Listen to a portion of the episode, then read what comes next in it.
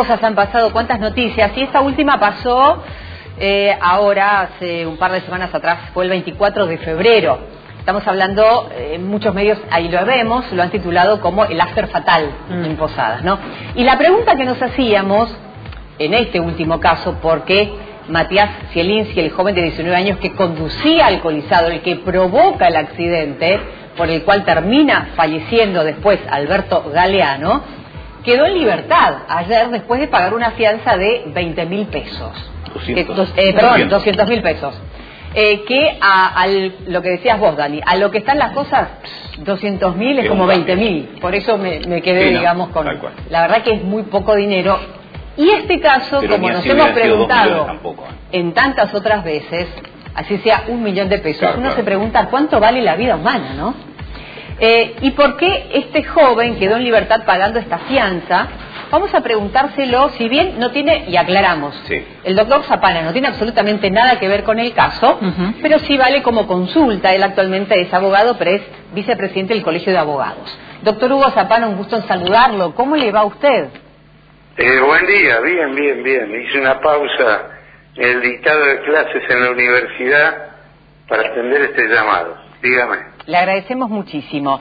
Doctor, la, pregunta que se hace la gente y todos por ahí terminamos preguntándonos, ¿cuánto, cuánto vale una, una, vida teniendo en cuenta que, eh, como en este caso que recién mencionábamos, el del joven Zielinski, que atropelló, que estaba alcoholizado, que paga una, una fianza de 200 mil pesos y queda en libertad? Sí. Uno, uno interpreta, uno interpreta que la justicia establece esto y que esto ocurre. Ahora, ¿qué interpretación se hace también? es, muy buena, es muy buena su pregunta y, yo quiero aclarar lo siguiente. Lo que se estableció en 200 mil pesos mm. es el monto de la fianza o caución para ponerlo en libertad, pero el proceso sigue. Me imagino yo que va a haber un juicio civil y un juicio penal. el juicio civil nunca se puede eh, justipreciar el valor de una vida humana, eh, el, valor de la vida de una persona es incalculable, pero la justicia civil eh, tiene determinados parámetros, ¿sí? la edad, el, cómo se ganaba la vida, la proyección futura, las chances de, insertarse en un mercado laboral. Mm etcétera, etcétera, digamos. No es lo mismo Maya Plisiskaya, eh, bailarina de ballet Bolshoi, que podía haber ganado millones y millones de dólares si le rompen las piernas, que si me rompen las piernas a mí. Mm. Que, mis piernas no valen nada. Mm. Ahora, los 200 mil pesos no guardan relación con el homicidio, sino que solamente es, es un depósito que se realiza para lograr que esa persona asista cada vez que se la cite al juzgado y forme parte del proceso penal, o sea que no se sustraiga de la realización del eventual e hipotético juicio oral en el que se va a establecer o no su responsabilidad penal.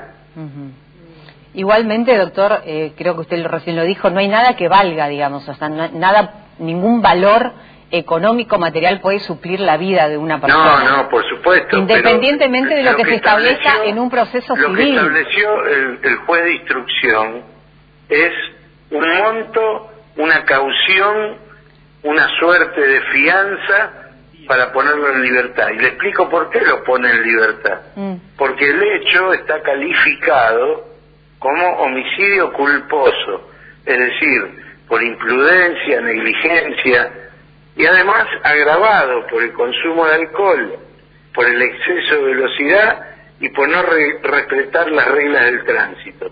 Mm. O sea, esto tiene un plus, es homicidio culposo agravado y tiene una pena que va de 3 a 6 años de prisión. Mm. Igual Distinto es si agarra un arma y mata a alguien que puede tener de 8 años a 25 o prisión perpetua si mata por ejemplo, a su pareja, expareja, etcétera. Igual, son penas muy bajas por esto. ¿Por qué a veces se establece una caución, como en este caso, de 200 mil pesos y hubo casos en donde la caución era de 500 mil o hasta de un millón de pesos. En esta, en esta instancia. El caso, en el caso Brunner, sí.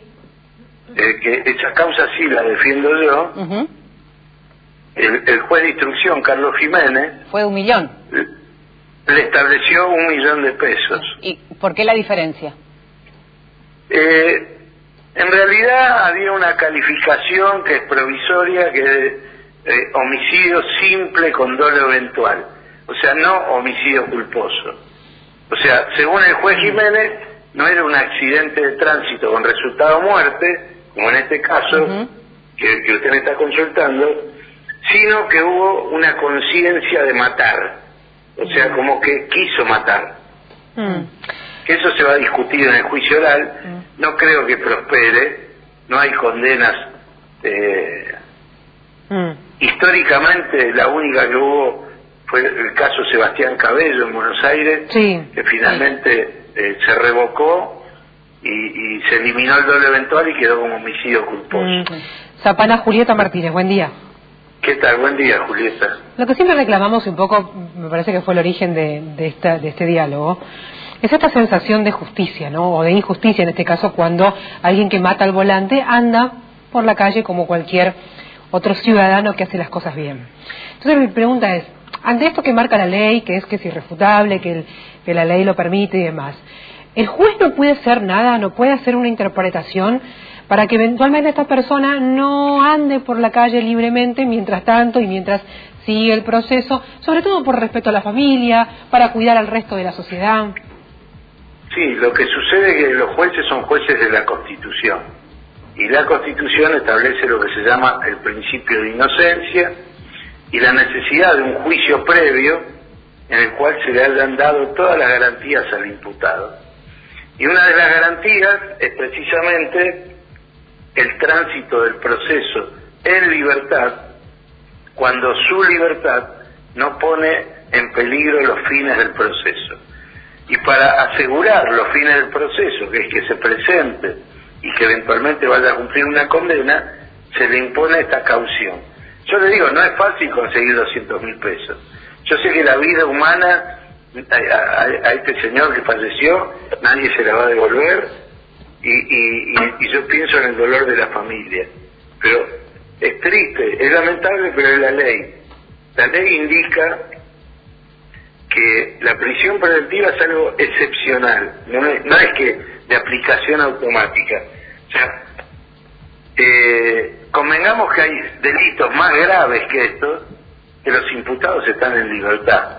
Y algunos con, con una caución eh, juratoria, es decir, va el imputado, firma un papel de que se va a presentar y sale en libertad. Bajo palabra. Creo que en este, en, este caso eh, el juez mensuró la posibilidad de que estamos cerca de la frontera, de que es fácil salir del país y otras cosas más y le impuso una serie de previsiones, le, le libró oficio migraciones para que no pueda salir y le impuso una caución de 200 mil pesos. Creo que 200, ¿no? Sí, 200. Sí, sí, sí. Doctor Daniel Leopardi le habla, ¿cómo le va? Buen día. ¿Qué tal? Buen día. Una sola... Cinco minutitos, sí. porque tengo que dar clase nuevamente y estoy con poca batería. Una sola aclaración le pido. ¿Se toma en cuenta, se meritúa por parte del juez que lleva adelante la instrucción de, de un caso como este, esta diferencia que le planteo? Si yo eh, cometo un hecho que después es caratulado homicidio culposo porque atropello a alguien, un tercero al que no conozco, o si yo cometo un hecho donde incluso mi propia vida está en alto riesgo, como el que pasó acá. Es decir, el hecho de que el muchacho que muere iba con él, se conocían y que evidentemente uno no lo hace a propósito, ¿sí? Eh, ¿Es un atenuante en este caso? Eh, los atenuantes y los agravantes por ahora son todos provisionales y se van a aplicar al momento de dictar sentencia. Por ejemplo, yo voy, eh, supóngase el, señor X que va con toda su familia en el auto, tiene un accidente y mueren sus tres hijos y la mujer, y él queda gravemente herido. A él se le abre una causa por cuádruple homicidio culposo y además, por, obviamente, se lo somete a juicio y al momento de condenarlo, si, si los jueces meritúan los agravantes y los atenuantes, van a encontrar que hay algo que se llama la pena natural. El individuo ya está sufriendo, padeciendo, por la pérdida que ocasionó involuntariamente con su conducción a él mismo y, no le van a imponer seis años de pena. Hay casos en los que se los exime de pena. Por la famosa pena natural. Ya hay una aflicción en el individuo. No sé si a este señor que acaban de escarcelar mm. le duele haber matado a un amigo. Yo sinceramente el, expediente no lo conozco. Pero todo eso se va a mensurar a medir a estimar al momento de dictar la sentencia. Por ahora, la causa gira como homicidio en accidente de tránsito eh, agravado, homicidio culposo agravado, que está en el 84 bis del Código Penal, que establece una pena superior al homicidio culposo común. ¿Sí? Y como tiene tres de mínimo y el máximo no supera los ocho, es factible la libertad durante el proceso. Muchas gracias, doctor Zapana, ha sido muy amable, lo liberamos. Un abrazo, hasta luego. Hasta luego, para que siga dando clases.